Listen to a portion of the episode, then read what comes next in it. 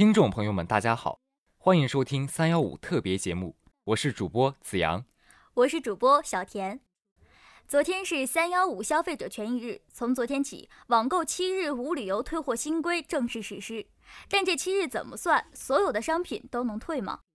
十二届全国人大五次会议新闻中心举行记者会，国家工商行政管理总局局长张茅对网络现状进行了分析。在二零一六年，网购商品投诉占百分之五十四，服务占百分之四十六。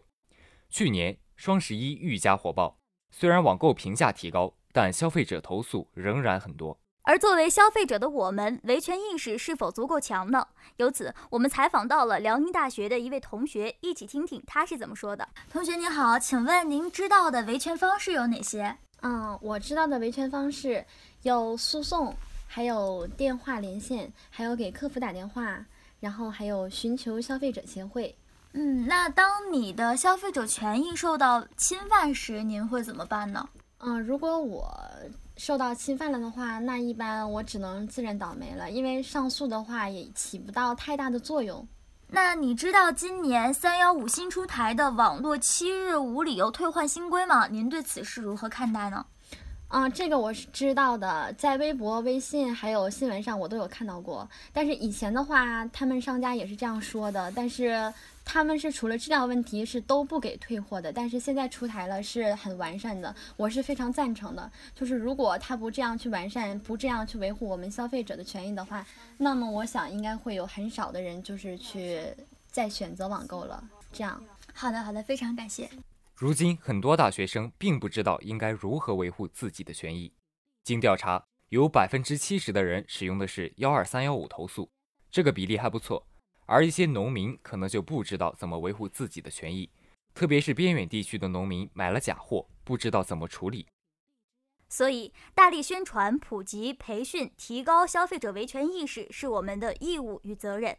针对此次国家工商总局出台的新规，需要提醒的是，一些特殊物品不在七日无理由退换范围内。根据办法第六条，消费者定做的商品、鲜活易腐的商品、在线下载或者消费者拆封的音像制品、计算机软件等数字化商品，交付的报纸、期刊不能退货。拆封后易影响人身安全或者生命健康的商品，或者拆封后易导致商品品质发生变化的商品，一经激活或者使用后价值贬值较大的商品，销售时已明示的临近保质期的商品，有瑕疵的商品，这类商品消费者在购买时确认，也可以不适用七日无理由退货规定。而对于七日如何计算呢？办法明确规定，选择七日无理由退货的消费者。应在七日内联系网店告知需要退货，而七日是自消费者签收商品的次日开始计算。另外，如果选择退货，收到赠品都应一并退回。需注意的是，退回运费由消费者承担。三幺五每年都有被曝光的企业，却年年不同。我们不希望保护消费者权益只是三幺五一天的事情，更不希望三幺五当天被曝光的企业自语一声倒霉，发了整改声明治理一段时间，然后问题又死灰复燃。在互联网领域，一直强调的是用户体验做得好不好，消费者的反馈是最直接的答案。企业问题被曝光后，如何落实解决，能否真正解决？这才是消费者最为关心的问题。其实，一直是消费者权益维护法在保护着我们，但是仍然会有一些不法之徒趁机钻法律的空子。要做到从根源上营造一个安全的消费环境，还是要增强大众的法律意识。回顾这十四年的维权之路，我们经历了从无法可依到十年前消费者权益保护法的出台，以及在这之后一系列相关法律体系的逐渐完善。当今世界，没有哪个国家在十几年的时间发生过如此巨大和深刻的变化。这些变化改变了我们的生活节奏、生活方式，也改变着我们的价值观和思维方式。其实，维权工作应该从这些方面改变。